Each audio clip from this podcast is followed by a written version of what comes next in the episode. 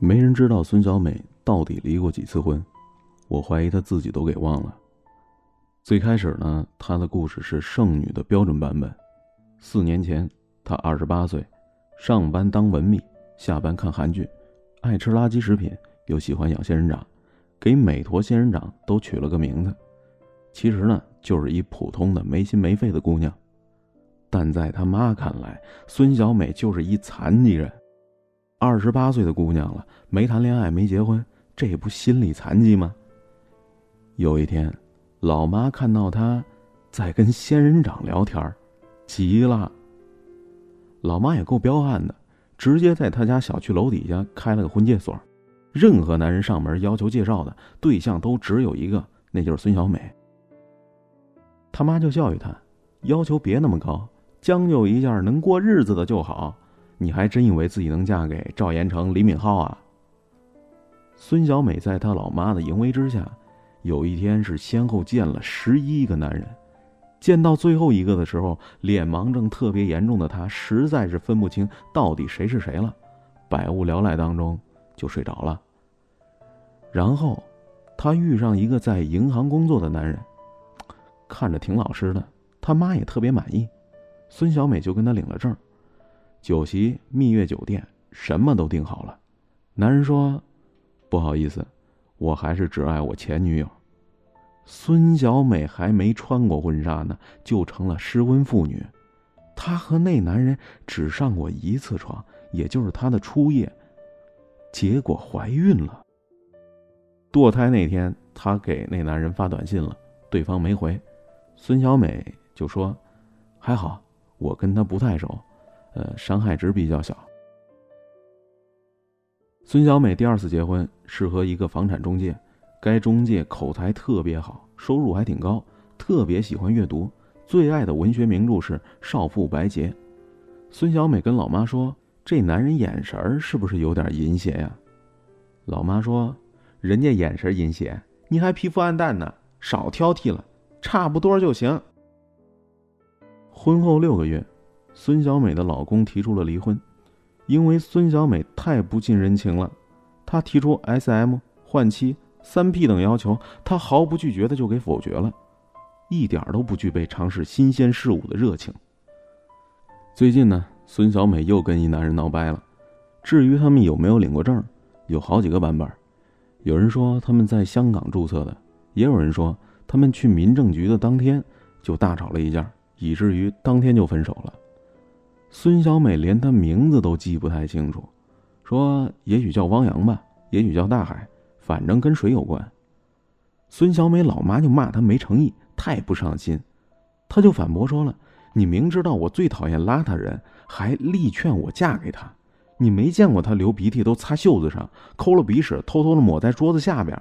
跟他坐了个火车，六个小时，他有五个半小时都在抠脚。”另外半个小时再吃方便面和啃鸡腿，手都没洗过。最让我忍无可忍的是，他往我的仙人掌上掐烟灰、吐痰，我凭什么要记着他名字？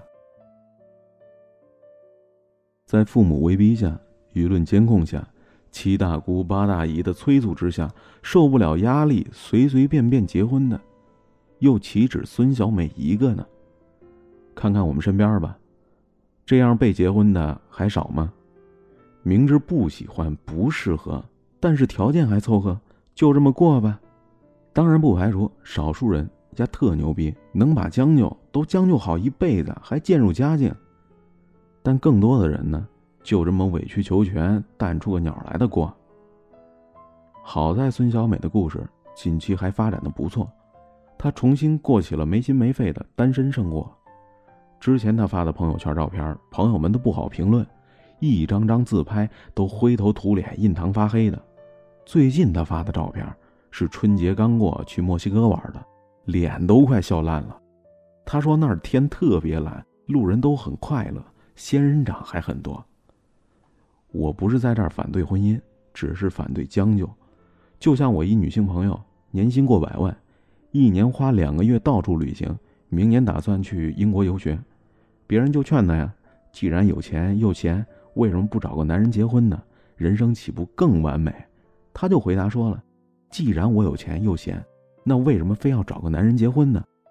将就谁不会啊？只是我不想。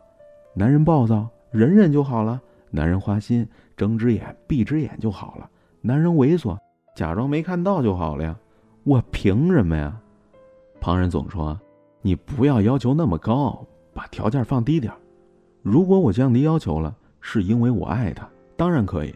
我降低要求是为了必须从众，为结婚而结婚，这丫不是有病吗？搞定男人的招数谁不知道啊？但我就是不想，目前也没有男人配让我这么做。很多人会说，不愿意将就，这就是他们没男人的原因。宁为玉碎，不为瓦全。曾经是美德，到了剩女这里就成了人格缺陷，这就是这个时代的主流价值观。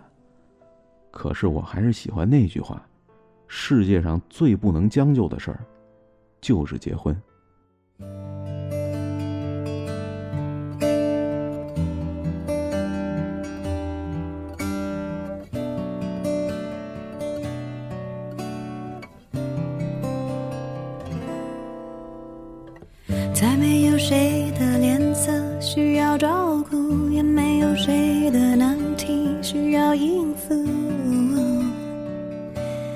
一个人睡着，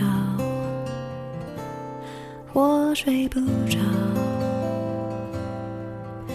喜欢看书，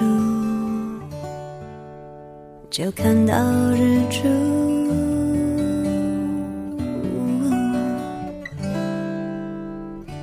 再没有人有机会让我受苦，也没有人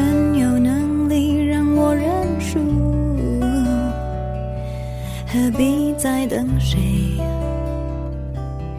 一起诉苦？各自忙碌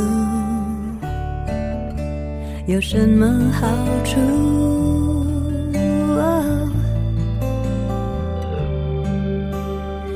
忙碌如何变烦怒？的程序我早已烂熟，可是说是身外之物，我又不敢不服。我希望觉悟，又害怕麻木，单纯的好日子有没有虚度？再完美的孤独，算不算美中不足？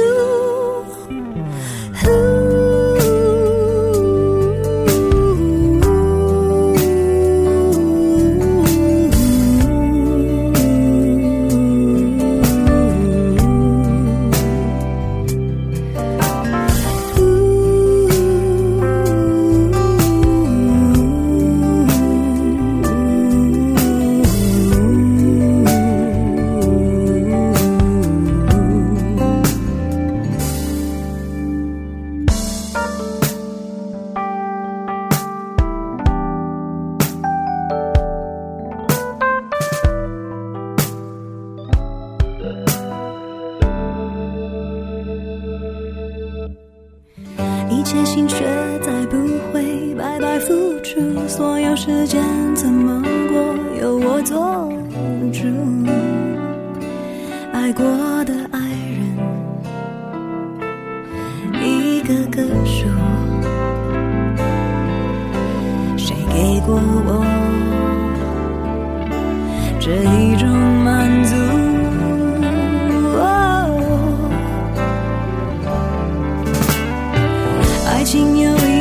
一本账簿，从赢到亏，我早已烂熟。可是说伴侣是谁？